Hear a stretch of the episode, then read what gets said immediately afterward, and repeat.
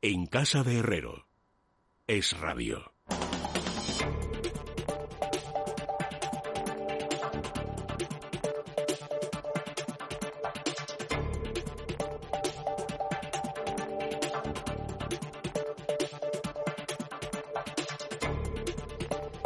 Quedan 12 minutos para las 10, las 9 en las Islas Canarias y ya estamos en el tiempo de la economía con Carmen Tomás. Muy buenas noches, Carmen, ¿qué tal? Hola, ¿qué tal, Leticia? Buenas tardes. Pues muy bien. ¿Y con Javier Santa Cruz? ¿Cómo estás, Javier? Javier. Hoy, mi Javier. A lo mejor, hombre, si quieres hacer un monólogo, Carmen, pues. no, no, no, no. Estaría que, que aprendo mucho con Javier yo. Javier, Javier ¿estás ahí? Buenas noches. ¿Qué ha pasado? No te has caído ni nada, ¿verdad? No, Por eh, había puesto, no había puesto el mute al teléfono y no me había dado cuenta. Ah, esos problemas, esos problemas técnicos, pero bueno, no pasa nada, te perdonamos, te perdonamos, Javier. Bueno, hay varios asuntos mm, que me gustaría hablar con vosotros. Eh, lo primero, la IREF eh, estima que el, PIB ha registrado una, una caída del 20% en el segundo trimestre.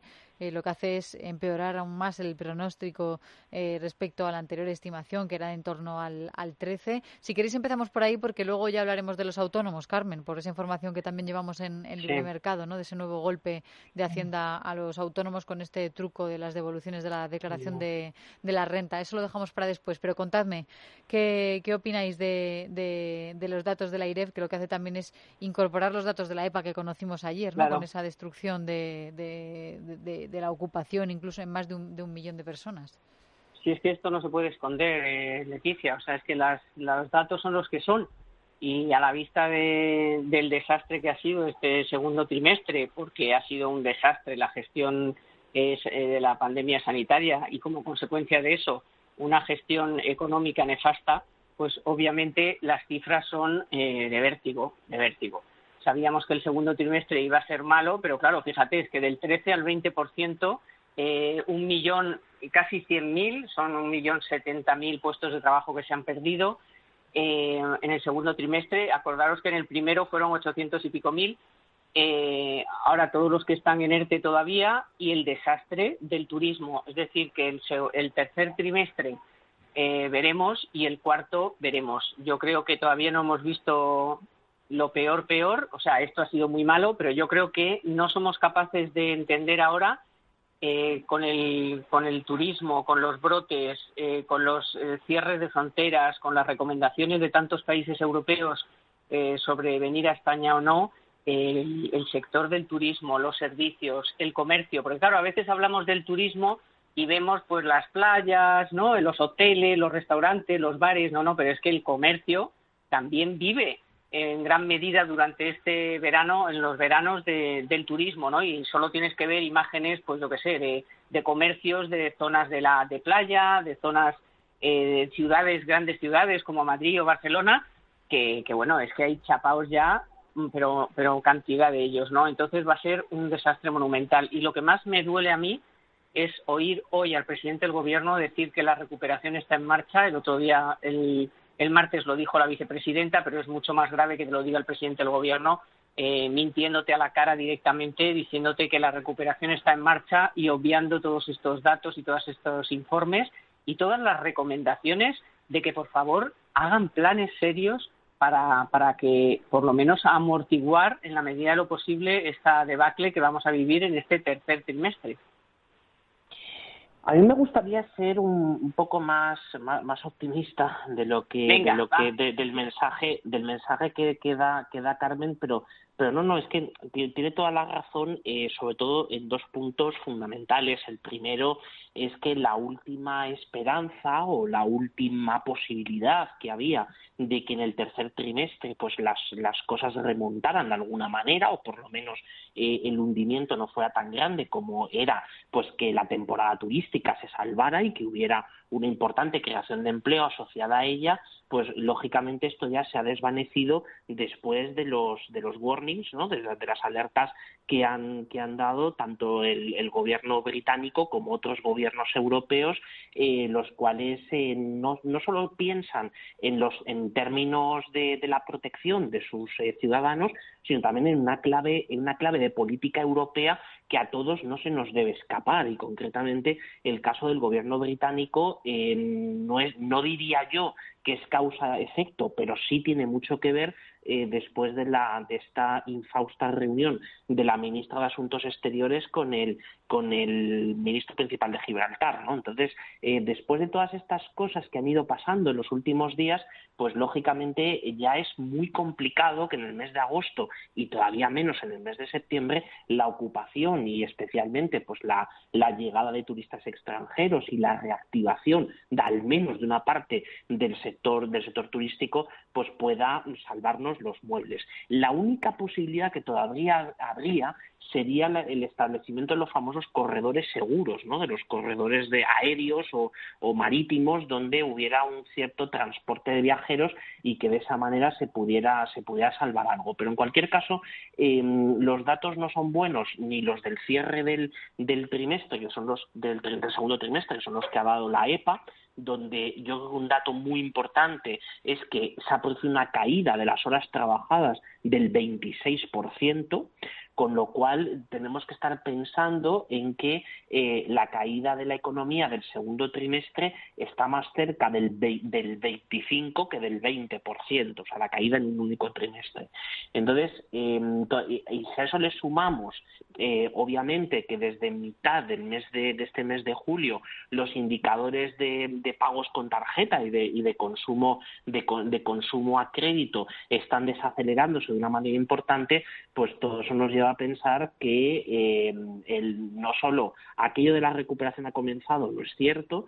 En segundo lugar, es muy difícil que se pueda ya remontar una temporada a mitad de ella, en el mes de, en el mes de agosto, y tercero, que eh, sobre todo tenemos que pensar ya en serio, después del, del, revolcón que nos llevamos la semana pasada en el Consejo Europeo, eh, de que tenemos que empezar a pensar qué hacemos a partir del mes de septiembre y sobre todo, y aquí lo, aquí lo contaremos, cuando conozcamos a finales del mes de agosto la ejecución presupuestaria de, las, de, de mitad de año, de los primeros seis meses del año, donde ya el grave problema del déficit público lo veremos de una manera más clara.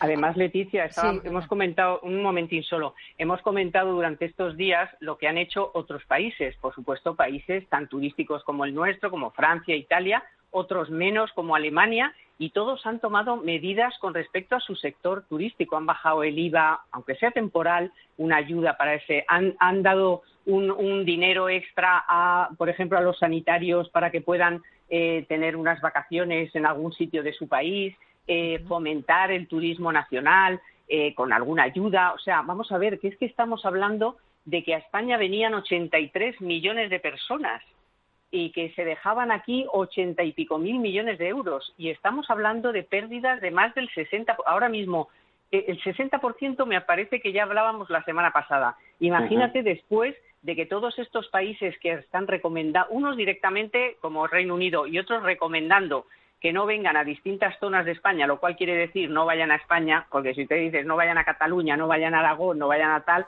pues no van a decir, hombre, a, yo qué sé, a... A Mallorca sí, a lo mejor, dicen, pues a, Baleares sí.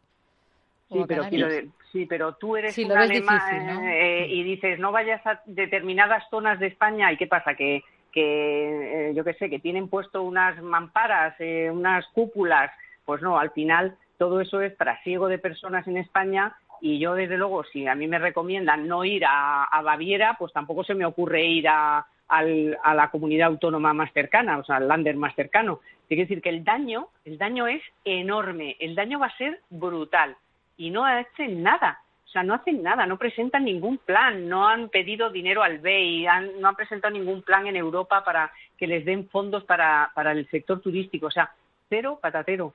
Entonces, bueno, pues este señor que no sabe ni lo que es un porcentaje del Producto Interior Bruto, porque el otro día eh, dijo en Telecinco lo del 60% del Producto Interior Bruto son los 140.000 mil millones. Pero es que hoy, hoy mismo ha dicho que el 8 por, una caída del 8% del PIB es un billón de euros.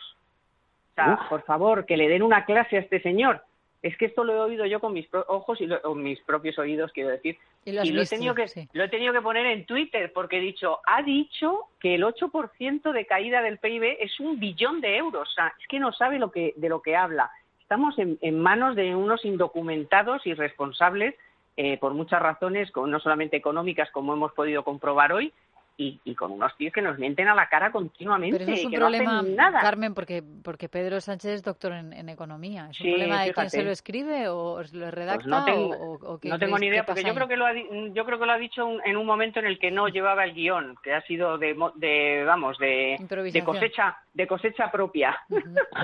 Pues menuda cosecha. eso te digo, que es que imagínate equivocarse en esa equivocarse en ese tipo de medidas es un es un error es un error lamentable. Y, y sobre todo cuando a ver una cosa muy importante eh, solamente un minuto para contar esta historia. A ver una cosa muy importante es que los famosos 140.000 millones primero no podemos contar con ellos en su totalidad en el próximo presupuesto Primero, porque los pagos van a ser escalonados a partir, del, a partir del año 2021 si el país se hace acreedor, es decir, si se hace merecedor de que reciba esos fondos, porque tenemos que presentar unos proyectos a los cuales las, las burocracias, las burocracias políticas españolas no están acostumbradas. Ojo, es decir, pero eh, Javier, el, gobierno ya insiste en que los próximos presupuestos ya tienen que formar parte, ¿no? De ese pellizco, primer pellizco que puedan recibir de, ¿De, la Unión Europea, ¿no? Lo han dicho pues, hoy también en el, Congreso, insisten. Claro, pues, que, no, que, no, nos engañen, no nos engañen y, sobre todo eso lo vamos a ver en la hora crítica que se da en el mes de noviembre y diciembre, cuando ya la realidad haya, haya pasado como una pisonadora por los planes, por los planes eh, económicos de España y entonces tengamos que ir corriendo a pedir más dinero porque nos habremos quedado sin él. Es decir, el presupuesto no podemos hacerlo con base en un dinero que no existe, sino un dinero que se va a conseguir de una manera escalonada, de la cual habrá que presentar unos proyectos coherentes, donde además nos, están, nos vigilarán no solo la concesión, la concesión del dinero, sino luego su ejecución. Este es el gran cambio que se ha producido en Europa. Es decir, Europa hasta ahora simplemente la supervisión de los fondos que, que, repartía era casi una cuestión puramente de trámite, ¿no? Una cuestión burocrática de que uno pues se rellenaba unos formularios, los enviaba y era pues una pura labor de, de cumplimiento de esto. Pero ahora no, ahora se va a evaluar tanto los objetivos, el cumplimiento de los objetivos de ese dinero, como también del rendimiento, es decir, del retorno que generen esos proyectos. Con lo cual, no podemos contar en términos presupuestarios con ellos. En segundo lugar, si los ERTE se, se prolongan hasta diciembre, hasta finales de año, tendremos un coste de, unos, de otros 40.000 millones adicionales. Con lo cual, solo los ERTE, solo la protección del desempleo o la protección temporal del empleo de los ERTE nos costará casi 100.000 millones de euros. Es decir, ya solamente eso serán 100.000 millones. Y los otros 70.000 millones que tendremos de agujero vendrán por la, tanto por el incremento de otros gastos, pero muy especialmente por la caída de la recaudación. Entonces, em, tenemos que tener muy presente, yo creo que esto es importante que lo contemos a los oyentes, eh, de ir haciendo números de cuánto nos va a costar eh, el ajuste fiscal.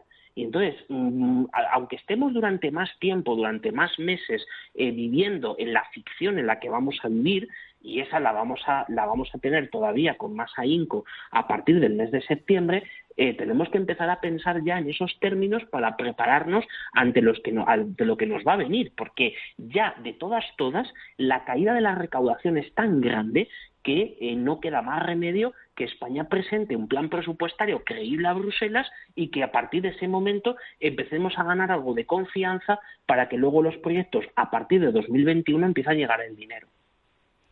Bueno, sobre esto quería también eh, comentaros. Hoy una de las propuestas que le han hecho en el Congreso de los Diputados el presidente del PP, Pablo Casado, al, al Gobierno es que nombre o que cree un alto comisionado sobre los fondos europeos para que opinen todos, ¿no? Por decirlo de alguna manera, para que haya una especie de consenso. El otro día la portavoz de los populares en el Parlamento Europeo, de los Montserrat, la semana pasada nos decía que es lo que lo que ansían desde, el Partido Popular, ¿no? Que hagan como en otros países, que los gobiernos eh, se pongan en contacto con los partidos de la oposición para ver mm, cuáles son las partidas, dónde se necesita más, eh, cuáles son los ajustes que, hay que realizar para así presentarlos a, Bruselas y que haya un, por lo menos pues que se haya consenso eh, no sé si creéis que al final en España esto va a ser posible o, no.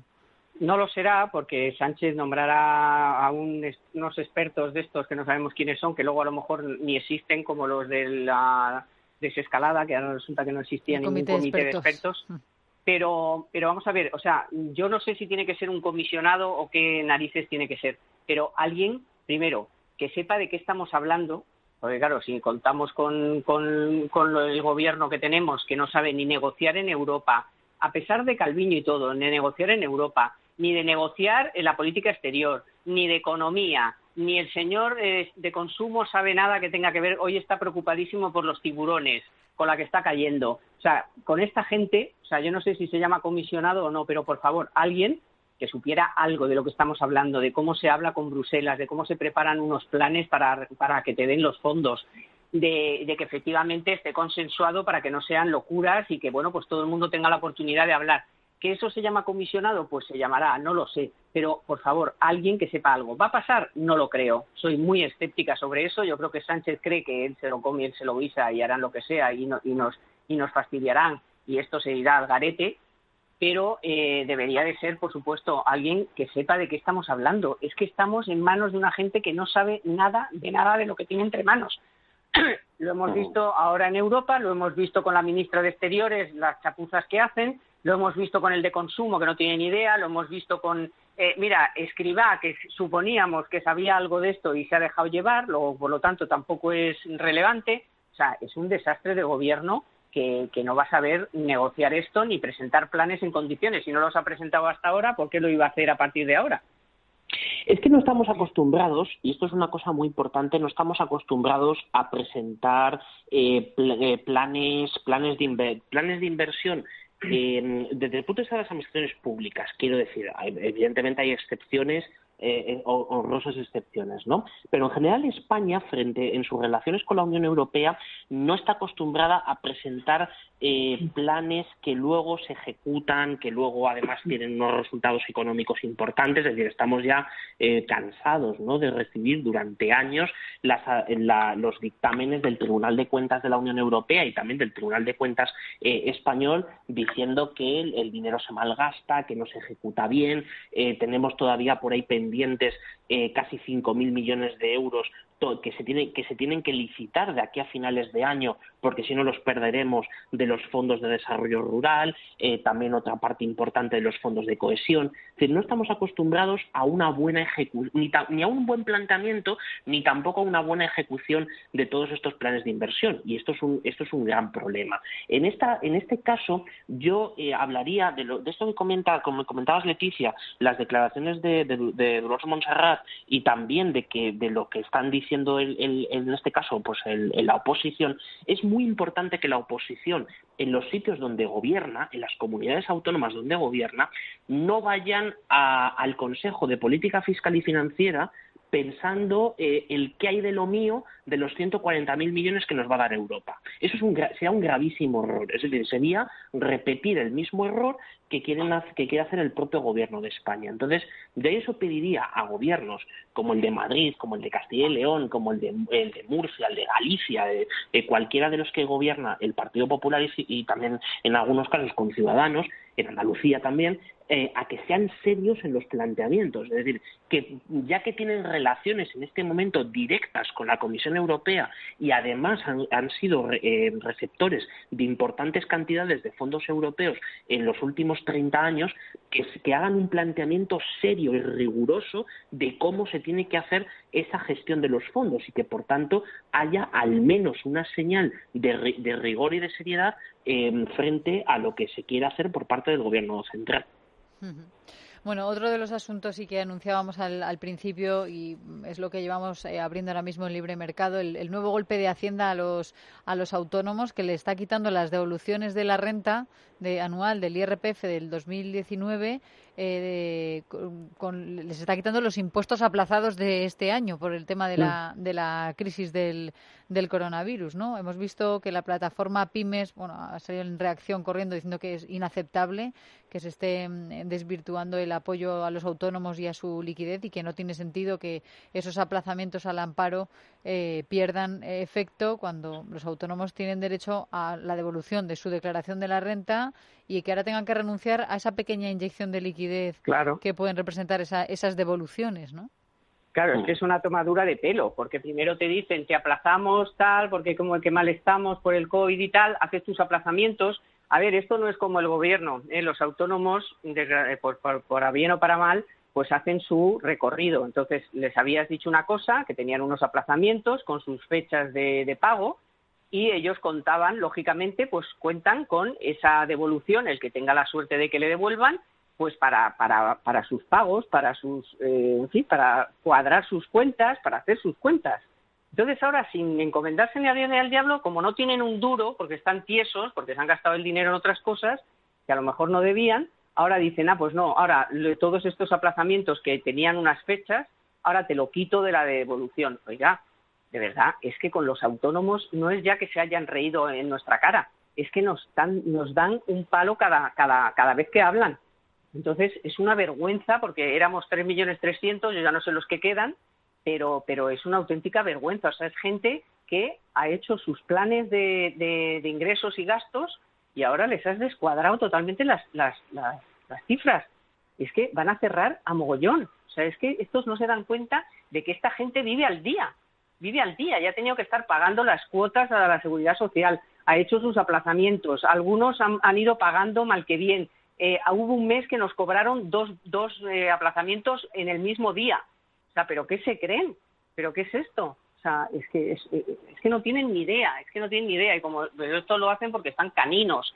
De hecho, no están devolviendo prácticamente a ninguna declaración de la, de la renta con devolución. Pagaron las primeras para hacer que pagaban, pero ahora pregunta a cualquiera que haya presentado la declaración con devolución y vamos, olvídate, ¿cuándo pagarán? Hay una cosa, una cosa importante es eh, la, la, total eh, doble vara de medir que tiene Hacienda, no, no solo con los autónomos, sino en general también con, con el resto de los contribuyentes, que es que eh, por, por, digamos, por su, por, por porque así lo han querido, están compensando, entre comillas, aplazamientos con devoluciones que tienen que hacer. Sin embargo, cuando a uno, cuando, uno le debe dinero a la administración, es todo lo ah. contrario. Es decir, lo que se, lo que se hace es primero resolver, pues claro, esto también son impuestos distintos. Es decir, lo que, lo que tenemos que ver, que eso es una cosa muy importante, que no sé si, si ahora mismo lo sabemos, es si se están compensando deudas tributarias de impuestos distintos. Seguro de IVA, por ejemplo porque si esto es así es un disparate, un disparate monumental. Es decir, en teoría cada impuesto va, mm, eh, va, de diferente manera. Es decir, nosotros en España no tenemos, ojalá lo tuviésemos, pero no tenemos en España un sistema de cuenta, de cuenta tributaria donde tú tienes un debe y un haber, ¿no? Lo que le debes y lo que te tiene que pagar la Hacienda. Eso no lo tenemos tenemos procedimientos distintos en función de cada impuesto. Entonces, yo creo que esto es importante verlo porque si es así, es decir, si, si se están compensando, o sea, si se están eh, cobrando deudas con otros con aplazamientos con, con, y con devoluciones de diferentes impuestos, me parece una auténtica y absoluta barbaridad. Pues igual lo pueden hacer porque os recuerdo que a veces tienes una multa de una multa de la Dirección General de Tráfico y te lo quitan también de la devolución de la renta. O sea que habría que verlo despacio si realmente o no. Pero lo puedan o no, puedan o no, es un disparate, porque están llevando a la ruina a miles de personas que cada día eh, se dejan la piel por seguir con su negocio, pequeño negocio, su pequeña empresa, eh, para sacarla adelante, tengas o no empleados, para salir adelante. No iba a decir que no decían que no se iba a quedar nadie atrás. Bueno, pues están dejando atrás a miles y miles y miles de personas. Son unos mentirosos y unos falsarios. Nos quedamos ya sin tiempo, señores. Lo siento un montón, pero se me ha quedado un tema en el tintero que me interesaba, porque he visto que la morosidad del alquiler se ha triplicado por el coronavirus y también, bueno, pues ahí también lo publicamos en Libre Mercado, ¿no? Hay una asociación de propietarios de viviendas de alquiler que se quejan amargamente de que esos créditos ICO para los inquilinos que puso en marcha el gobierno, pues que ha sido la única medida y que se han dado cuenta de que la mayoría de ellos, de los inquilinos que no pueden pagar, mm. pues pues no optan a por estos préstamos, sino que optan directamente por el impago. que no funciona. Tampoco. Bueno, Carmen Tomás, Javier Santa Cruz, muchísimas gracias. Un besito a los Un placer. Un abrazo. Y además eh, terminamos este bloque económico con una buena recomendación, porque claro, después de tantos sobresaltos eh, con Carmen y con Javier, pues es interesante que nos tranquilicemos, nos tranquilicemos, Carmen. Eso es, Leticia, con Cal Plus, que ya sabéis que es un complemento a base de dos aminoácidos esenciales, que tiene además vitamina B3 y B6 que contribuye al buen funcionamiento del sistema nervioso y a mantener las funciones cognitivas. Se llama Cal Plus y lo podéis consultar con vuestro farmacéutico o dietista y en parafarmacias del Corte Inglés y en parafarmaciamundonatural.es. Mundo Natural.